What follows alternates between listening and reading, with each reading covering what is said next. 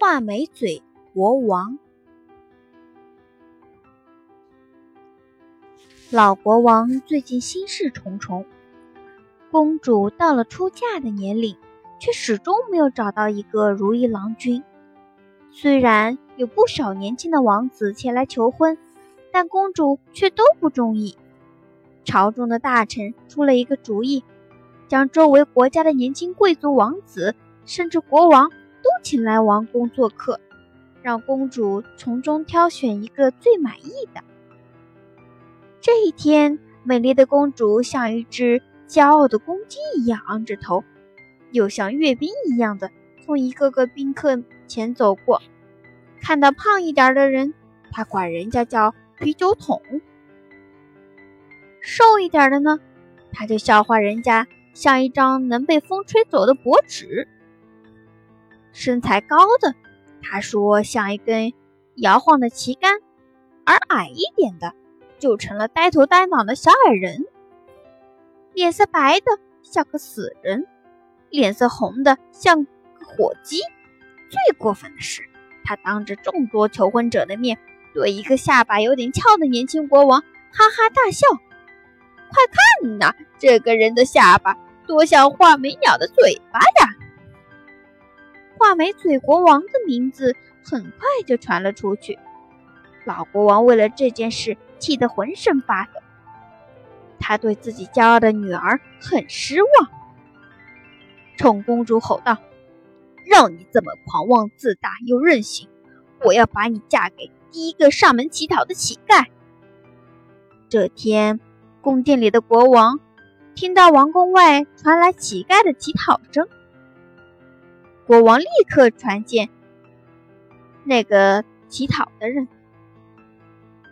一会儿的功夫，一个蓬头垢面、衣衫褴褛的年轻乞丐出现在豪华的大殿上。听说父亲要把自己嫁给一个乞丐，公主坚决反对。然而，尽管她的哭闹声响彻了王宫的上空，但热闹的婚礼还是如期举行了。既然成了乞丐的老婆，公主就要随乞丐回到属于他们自己的家。没过几天，公主和她的乞丐丈夫就被轰出了王宫。一路上，他们风尘仆仆。这天，公主的眼前出现了一片郁郁葱葱的大森林。公主惊叹道：“多茂盛的森林啊！它的主人是谁呢？”乞丐丈夫说：“这还用问？这里的主人是画眉嘴国王。”公主听了，心里很不是滋味。本来她是可以拥有这一片森林的。穿过森林是一片辽阔的草原，雄鹰在天上翱翔，微风送来阵阵鲜花的青草的芬芳。公主陶醉了，她动情地说：“多美丽的草原呐！它的主人又是谁呢？”乞丐丈夫说：“这更不用说了，这是画眉嘴国王的领地。”公主听了很难过。要是当初不嘲笑画眉嘴国王，也许他已经是这片草原的主人了。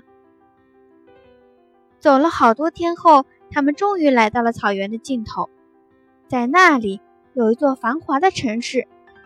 走在街上，公主立刻被热闹的街道吸引了。正当好奇的东张西望的时候，却被乞丐丈夫拉走了。公主仍然不，公主仍忍不住气叹赞叹道：“谁要是能拥有这……”正当好奇的东张西望的时候，却被乞丐丈夫拉走了。公主仍忍不住赞叹。谁要是能拥有这座富裕的城市，谁一定是一个最成功的国王。乞丐丈夫说：“告诉你吧，这里的主人就是画眉嘴国王。我听说画眉嘴国王本来是想让你当王后的，可是你看不上人家呀。”公主沉默了。他们穿过城市，来到一个光秃秃的小土包下。乞丐丈夫指了一座快要倒塌的小房子，说：“看，这就是我们的家。”公主做梦也没想到，自己的家竟破得连个马棚都不如。更没想到的是，她还要亲自做饭。从小娇生惯养的公主哪会做饭呢？没办法，乞丐丈夫只好亲自动手，做了一顿简单的晚饭。第二天天刚亮，公主就被乞丐丈夫摇醒了，因为他们要去干活赚钱过日子。乞丐丈夫砍来柳条，让公主编筐卖。筐还没编出来，公主细嫩的小手就被柳条戳得鲜血直流。他们决定纺线卖钱，可是粗糙的纱线又把公主的小手勒出了一道道血印。乞丐丈夫嘲笑说：“真没用！既然这些都做不来。”那你就到市场上去卖陶罐吧。公主实在不想到外面抛头露面，她怕被附近国家的人认出来。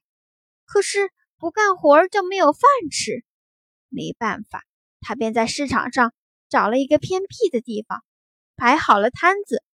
没想到摊子刚摆上，就被一个过路的骑兵将坛坛罐罐踢了个粉碎。公主哭着。跑了回家，乞丐丈夫叹了一口气说：“唉，算了，我看你也做不好这些粗活。明天你去王宫的厨房当女仆吧，我已经求好人家了。在王宫的厨房当女仆，果然要比以前的工作好一些。”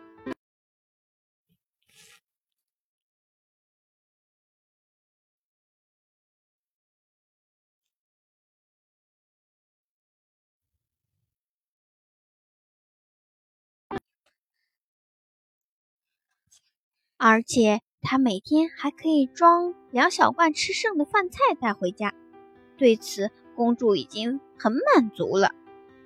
一天，王宫里突然热闹起来，原来画眉嘴国王要结婚了，整个王宫张灯结彩，来访的人们喜气洋洋。正在王宫工作的公主看到眼前的景象。只能难过的暗自落泪。晚上，公主带着装剩菜的陶罐准备回家的时候，衣着华丽的画眉嘴国王突然出现在她面前。国王主动邀请公主跳舞，这更让她羞愧难当。公主转身想跑，没想到一个踉跄，摔倒在地，身上。带的陶罐摔碎了，残汤剩饭洒了一地。正当公主无地自容的时候，画眉嘴国王一把将她拉了起来，温和地说：“亲爱的公主，你仔细看看，我就是你的乞丐丈夫啊！那天踏碎陶罐的士兵也是我装扮的。这样做都是为了帮助你改掉以前的坏毛病，请原谅我的做法。”公主仔细打量着自己的乞丐丈夫，果然就是眼前的国王。她痛哭流涕，请求国王原谅自己以前的所作所为。现在，公主明白了，眼前的婚礼其实就是为自己准备的。当公主换上华丽的结婚礼服，幸福地依偎在画眉嘴国王身边的时候，她真正的尝到了。被人尊重的滋味。